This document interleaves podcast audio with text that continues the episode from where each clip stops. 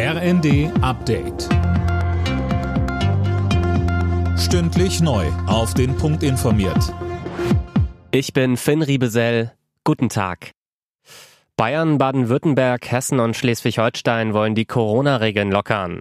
So soll zum Beispiel die Isolationspflicht für positiv Getestete aufgehoben werden. Sönke Röhling, wie begründen die Länder das? Also Hessens Gesundheitsminister Klose sagt zum Beispiel, Maßnahmen des Staates, die die Freiheit der Menschen einschränken, müssen verhältnismäßig sein.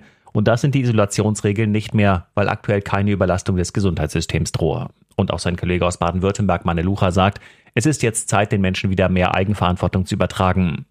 Die Länder wollen die neuen Regeln nun zügig umsetzen. Die Details würden derzeit ausgearbeitet.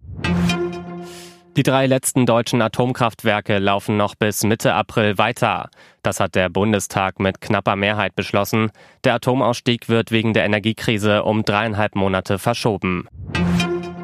Mit 10,4 Prozent ist die Inflationsrate im Oktober auf einen weiteren Rekordstand geklettert.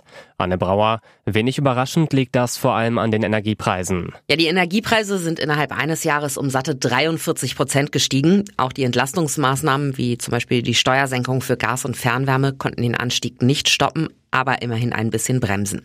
Laut Statistischem Bundesamt kriegen die Privathaushalte aber auch die steigenden Preise für Nahrungsmittel immer mehr zu spüren. Die sind inzwischen gut 20 Prozent teurer als vor einem Jahr.